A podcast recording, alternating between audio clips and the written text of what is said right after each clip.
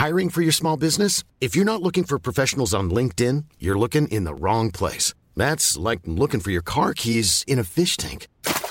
LinkedIn helps you hire professionals you can't find anywhere else, even those who aren't actively searching for a new job but might be open to the perfect role. In a given month, over 70% of LinkedIn users don't even visit other leading job sites. So start looking in the right place. With LinkedIn, you can hire professionals like a professional. Post your free job on linkedin.com slash people today.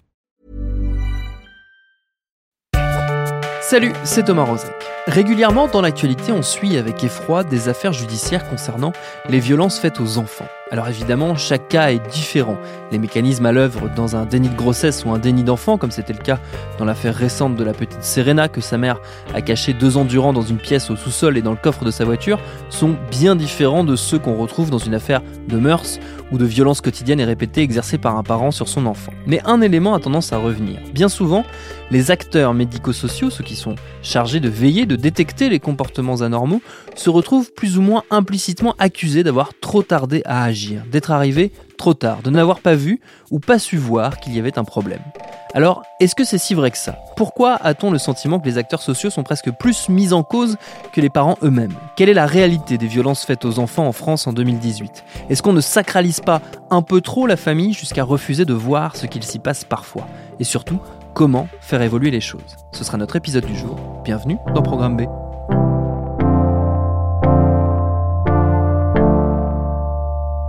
Avant de commencer, je précise que cet épisode n'est pas à mettre entre toutes les oreilles parce qu'il y est question de violence, de maltraitance et de cas parfois assez difficiles à écouter. Pour démarrer, je me suis tourné vers un acteur du terrain, quelqu'un dont le quotidien est rythmé par ces affaires qui parfois vont jusqu'aux tribunaux. Elle s'appelle Agnès Naudin, elle est capitaine de police dans une brigade de protection de la famille. Elle a tiré de son expérience un livre paru au Cherche Midi baptisé Affaires de famille. Je lui ai demandé concrètement à quel type de violence faite aux enfants elle était le plus souvent confrontée au sein des familles. Alors dans les violences intrafamiliales, par rapport aux enfants, celles qu'on voit souvent, c'est des corrections, qu'on va appeler des corrections entre guillemets qui sont inadaptées. Alors là, il n'y a pas longtemps, euh, à l'Assemblée nationale, ils ont voté euh, de façon symbolique l'interdiction de la fessée. Donc effectivement, on voit bien qu'on est dans un pays dans lequel on tend à punir et à interdire tous les, les châtiments corporels, puisque c'est comme ça qu'on les appelait avant. Et donc effectivement, on va avoir, euh, nous souvent, c'est euh, des enfants qui sont euh, fouettés avec des câbles de téléphone, où on peut leur tirer les cheveux, où on les frappe avec les mains ou avec les pieds, de façon récurrente, sans aucune raison valable, justifiée, où les enfants sont pas capables de nous dire ah bah, parce que j'ai fait une bêtise ou, hmm. ce genre de choses-là. Par exemple, il n'y a pas longtemps, on a eu deux enfants où il n'y a pas d'ITT, c'est-à-dire que sur le certificat médical, euh, il n'y a pas de, on voit pas des lésions, on voit pas de bleu, il n'y a mm. pas de fracture. Et pour autant, euh, voilà, les, deux enfants euh, expliquent qu'ils bah, se font taper régulièrement avec les mains, avec les pieds et sans aucune raison. Donc on va quand même lancer une mm. enquête pénale là-dessus. Voilà, ça, ça fait partie des, violences les plus courantes. Comment est-ce que la police en arrive à intervenir euh, au sein de la famille? Comment ça se passe le, signalement euh, Je ne sais pas si c'est le terme exact ou si ça s'applique plus aux services sociaux, mais le, signalement, oui, donc de ces, de ces violences? Non, alors le signalement, c'est pas un terme qui est propre aux services sociaux. Le signalement, c'est un terme qui est propre à donner une information hmm. au procureur. Donc, donner cette information au procureur, c'est toujours le même circuit que ça parte de l'école, des services sociaux ou du milieu institutionnel en règle générale. Ils font ce qu'on appelle des IP. Alors, euh, on est dans l'éducation nationale, c'est des informations préoccupantes. Mmh. Donc, ils envoient un signalement à la CRIP. À la CRIP, c'est le, c'est la cellule de recueillement des informations préoccupantes mmh. qui, elle, va remplir euh, un papier avec les, les, principales caractéristiques et va le transmettre au procureur. Et une fois que le procureur l'a, il va envoyer le signalement dans le service de police euh, qui convient. Donc, ça permet au procureur d'avoir toutes les remontées de, voilà, sur son département et mmh. sur les affaires qui le concernent. Ça permet de ne pas en oublier. Ça permet de ne pas se perdre. Enfin, c'est vraiment, il y a un cheminement. Donc, il n'y en a pas 15. On ne peut pas mmh. dire qu'on ne sait pas à qui s'adresser puisque euh, c'est dans la loi et c'est inscrit comme ça. Alors après, on a euh, souvent le, le, problème pour les personnes qui sont dans les écoles ou dans les, on va dire dans les foyers associatifs ou autres, dans les associations La question, c'est de savoir est-ce que je signale ou est-ce que je signale pas et non pas à qui je signale. Et souvent, j'ai le cas d'avoir des directeurs d'école qui disent oui, mais dans ces cas-là, on ne sait pas trop quoi faire, la parole de l'enfant, c'est pas évident. Euh. Et hum, j'ai souvent tendance à dire, euh, quand vous savez pas, le mieux c'est d'appeler et puis de demander. Comme ça, euh, nous, on peut vous orienter aussi, vous mmh. dire ce qui est le plus opportun à faire. Voilà, quand on ne sait pas, il vaut mieux partager l'information, je pense, que de, que de la garder pour soi. Est-ce que c'est ça qui fait que qu'on on entend souvent euh, cette euh, cette remarque faite souvent lorsqu'il y a des, grandes affaires euh, ou des affaires très médiatiques de, autour des violences faites aux enfants, que on intervient souvent trop tard? Le signalement justement se fait souvent trop tard. C'est quelque chose que vous constatez aussi que cette hésitation à justement faire la démarche de signaler fait que quelquefois on arrive assez tard sur ces affaires-là, sur des violences qui sont très très installées? Alors trop tard, ça me dérange dans le sens où c'est comme si en, majorité, le système tel qu'il était conçu faisait qu'on ne pouvait pas protéger les enfants. Et moi, je ne pense pas que c'est ça, parce qu'on a ce qu'il faut pour le faire. Après, c'est au cas par cas. Si je dois la rapporter aux femmes battues, prenons l'exemple de Jacqueline Sauvage. Cette femme, tout le monde savait qu'elle était battue. Personne n'a rien fait, les gens n'ont pas. Et donc on en arrive effectivement à un moment donné où on est dans une situation critique, elle finit par tuer son mari. Là c'est trop tard, on aurait pu réagir avant. Donc finalement dans le trop tard, moi ce que j'entends c'est que souvent tout le monde peut faire quelque chose et personne ne le fait en se disant que c'est l'autre qui va le faire. Donc c'est les voisins qui se disent que c'est pas, ça les regarde pas et que même s'ils entendent crier, c'est pas leur problème. C'est euh, l'école euh, qui euh, va pas nécessairement, par exemple, vraiment prendre en compte un enfant qui dira pas forcément les choses, mais qui ira pas bien ou qui va, qui le formulera de façon différente et étant entendu que les enfants ne communiquent pas comme nous et que du coup, il faut apprendre à essayer de faire attention au non-verbal. Et c'est pas forcément évident. Et mmh. quand on est euh, souvent euh, une maîtresse pour 35 enfants, euh, c'est plus compliqué, même s'il y a les ATSEM qui sont là pour les aider. Donc, le trop tard, c'est comme si finalement on rejetait la faute sur les gens, alors que pour moi, c'est plus une responsabilité commune qu'une responsabilité individuelle. Mmh. Et je suis pas sûre que ce soit nécessairement que le système qui soit le problème.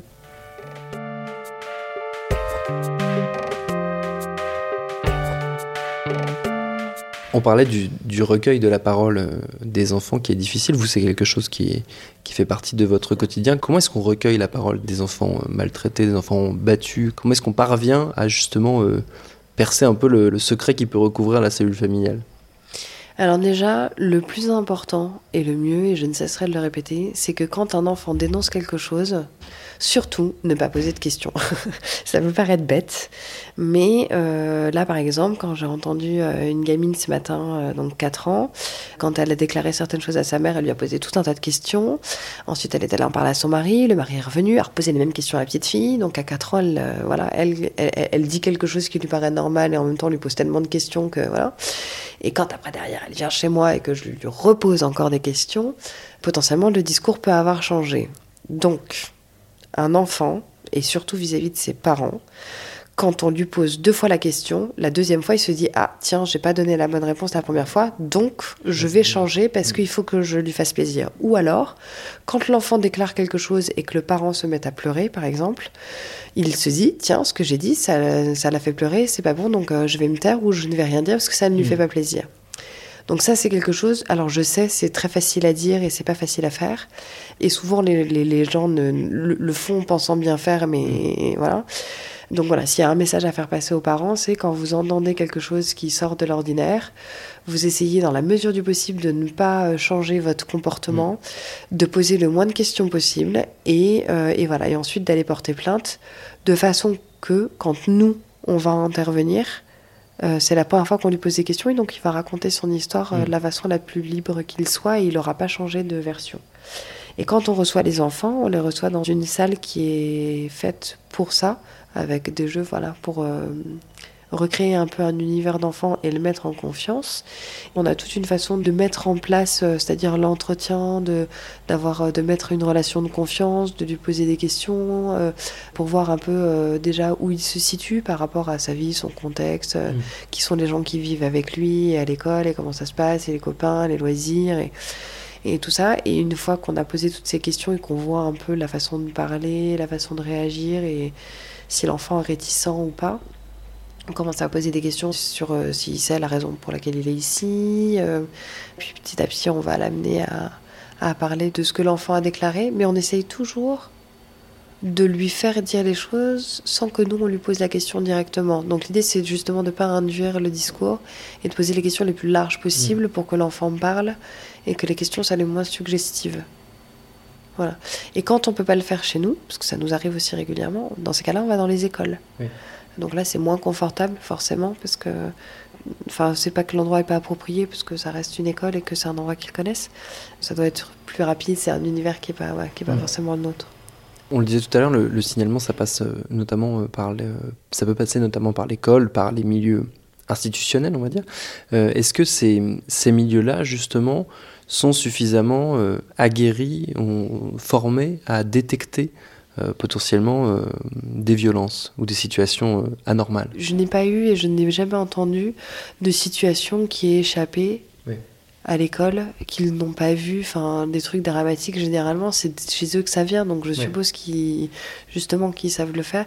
Et dans les foyers ou dans les milieux qui sont suivis, parce qu'on a souvent ça aussi, des familles qui sont suivies dans un cadre administratif ou judiciaire avec des enquêtes, ce qu'on appelle en milieu ouvert, etc., qui sont donc en contact avec les familles, les enfants, et où les enfants se confient, enfin, les enfants, euh, les ados aussi, et les signalements viennent de, de leur part. Donc, euh, ce que je vois, c'est que moi, dans les rapports que j'ai avec eux, on travaille vraiment en bonne intelligence, on se concerte beaucoup. Mmh. Donc en fait, c'est pas nécessairement plus la formation euh, des gens qui travaillent sur le terrain que la multiplication de ces intervenants-là. C'est un problème aussi pour eux, c'est-à-dire ça, cette, euh, cette multiplication d'intervenants fait que forcément, les informations, euh, c'est pareil, euh, elles arrivent généralement un peu au compte-goutte, un mm. peu, voilà, ils n'ont pas forcément toutes les informations. ça, c'est un vrai, c'est une vraie, c'est une vraie question, ça. Car oui, sur le terrain, ils sont nombreux à agir, des acteurs institutionnels, mais aussi de nombreux associatifs. C'est notamment le cas d'une structure que les gens de ma génération connaissent bien, Enfance et Partage, qui depuis 40 ans met ses bénévoles au service de la protection des enfants. Je suis allé dans leurs locaux à Paris rencontrer Marie-Pierre Colombel, la présidente d'Enfance et Partage, et j'ai fait avec elle ce constat. On a du mal, vu de l'extérieur, à avoir une idée précise de la réalité des violences faites aux enfants en France en 2018. C'est bien le problème. Hein. Mm. C'est parce qu'en fait, il n'y a pas de chiffres, pas de chiffres qui remontent. Alors, vous avez les chiffres quand même de l'ONPE, hein, qui est l'Observatoire national de la protection de l'enfance. Et puis, euh, vous avez les chiffres des associations qui, quand même, euh, ne sortent pas ça euh, de leur chapeau. Hein.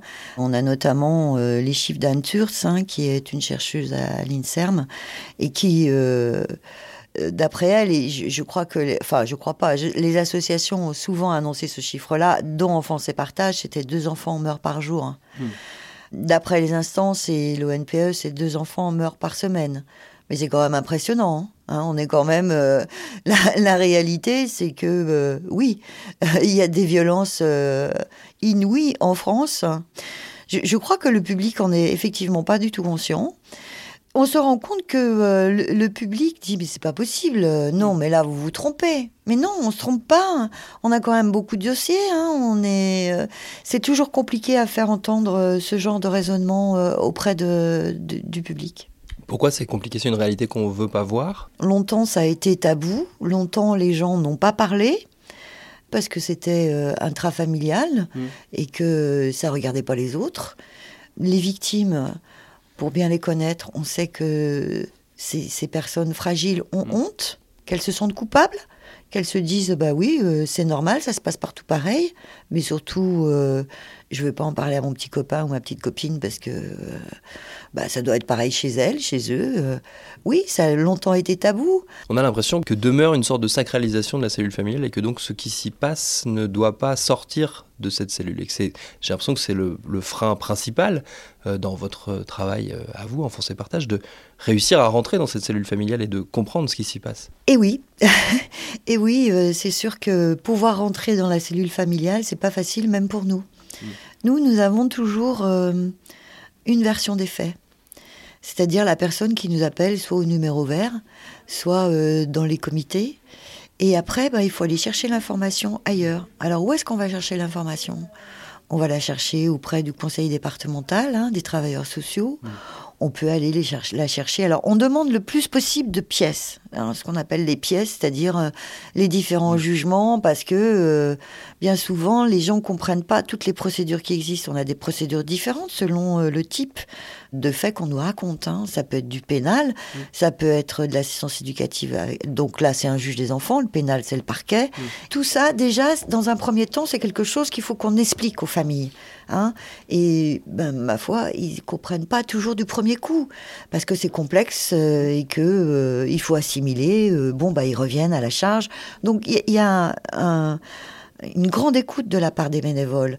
Et cette écoute, elle ne se situe pas une fois, elle se situe deux fois, parce qu'il y a l'écoute, mais il y a l'accompagnement après. On entend souvent euh, dans les, on va dire les affaires très euh, médiatiques de, maltraitance, celles qui vont jusqu'au, malheureusement, parfois jusqu'à la mort des enfants, et donc jusqu'au pénal, jusqu'à des procès d'assises qui sont, qui sont très très suivis dans la presse. J'imagine pas, pas représentatif à 100% de, de ce qu'est mmh. réellement la, la, mmh. maltraitance. Les acteurs sociaux sont souvent interrogés dans ces procès et font souvent état des difficultés qu'ils ont euh, à travailler. Mhm. Vous qui travaillez en lien avec eux, c'est aussi une réalité que vous constatez Alors oui, mhm. Oui, oui, moi je, je, je crois qu'il faut être clair là-dessus. Les services sociaux, euh, oui, ont des difficultés, euh, manque de moyens, manque de moyens humains, manque de moyens financiers. Donc oui, il y a une réelle difficulté pas au niveau qu'au niveau du conseil euh, départemental, mais aussi au niveau des tribunaux, euh, en tout cas au niveau des juges des enfants, oui, il y a une réelle difficulté, il faut, en, il faut en être conscient. Ça donne l'impression que la maltraitance n'est pas censément une priorité en termes de, politique publique. Est-ce que vous aussi vous le ressentez euh, du côté d'Enfance et Partage? Enfance et Partage existe depuis 40 ans. Hum. On n'est pas la plus vieille association qui nous occupons de la protection de l'enfance. Hein. Vous vous rendez compte? Ça veut dire que, euh, bien sûr qu'il y a eu des progrès. il ne faut pas non plus euh, tout, jeter euh, à la poubelle. Bien sûr qu'il y a eu des progrès. Il y a eu énormément de lois qui ont permis d'améliorer la condition des enfants et, il y a eu énormément d'évolutions. on a eu quand même la loi du mois de mars 2016, hein, initiée par Laurence Rossignol. Et, et, cette loi, quand même, elle a différents axes. Euh, qui permettent d'améliorer cette euh, protection de l'enfance. Euh, il suffit de les mettre en œuvre et par rapport à la question que vous me posiez auparavant sur les difficultés que peuvent avoir les conseils départementaux, bah c'est ça en fait. Hmm. Hein. Laurence Rossignol a sorti une loi, Agnès Buzyn, elle a bien repris le flambeau, mais il faut qu'ils se donnent les moyens. Oui, il faut hmm. qu'ils se donnent les moyens. Est-ce qu'ils se rendent compte que c'est bateau, hein. Les enfants d'aujourd'hui sont les adultes de demain. Mais franchement, moi, j'adore cette phrase. Voilà. C'est vrai. Enfin, les enfants qui ont été battus ne deviennent pas systématiquement des parents euh, maltraitants. Mais des parents maltraitants ont souvent été, je ne connais pas le chiffre, hein, mais pas, on n'est pas loin des 90% des enfants maltraités. C'est la réalité. Donc, euh, quand on est sur une réalité comme ça, euh, on en revient à la prévention et au fait que euh, il faut éduquer non seulement les enfants depuis qu'ils sont tout petits, leur dire que euh, les maltraitances, la violence, ça ne se fait pas. Et euh, il faut éduquer aussi les parents, les jeunes parents. Nous, on a un service Allo Parents Bébés, hein, qui est un service d'aide et de soutien à la parentalité, qui est donc une plateforme d'écoute tenue par des psychologues hein, qui s'adresse aux parents de, dont les enfants ont 0 à 3 ans. Et cette aide et ce soutien à la parentalité, il est essentiel parce que euh, bah, ça permet aux, parents d'être confortés dans leur rôle de, parents. Quand on raconte l'histoire de l'association, on se rend compte que euh, on s'est occupé d'abord des enfants, après on s'est occupé euh, des parents, du soutien à la parentalité, et puis on a élargi on a élargi et on s'est dit, euh, mais ensuite il y a les professionnels qui s'occupent de la petite enfance, euh, voilà. Et ça, c'est, ça fait comme un escargot autour de, de l'enfant, qui lui est notre euh, préoccupation première.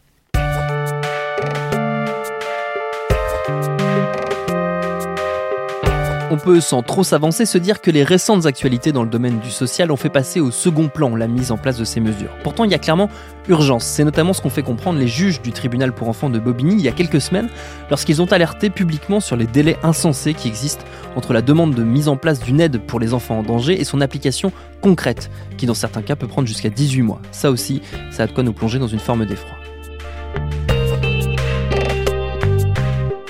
Merci à Agnès Naudin et Marie-Pierre Colombel pour leur réponse. Programme B, c'est un podcast de Binge Audio préparé par Lorraine Bess et réalisé par Théo Boulanger. Abonnez-vous sur votre appli de podcast préféré pour ne manquer aucun de nos épisodes. Facebook, Twitter et consorts pour nous interpeller. Programme B at binge.audio pour nous écrire. Et à demain pour un nouvel épisode.